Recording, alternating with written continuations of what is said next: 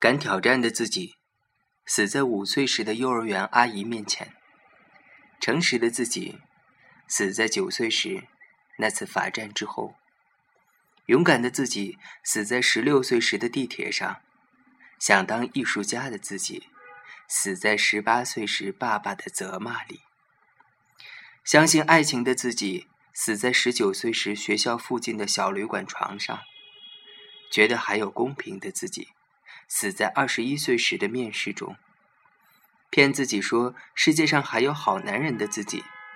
死在二十三岁时老板的汽车里。二十七岁的许小姐真的不知道，还会有多少个自己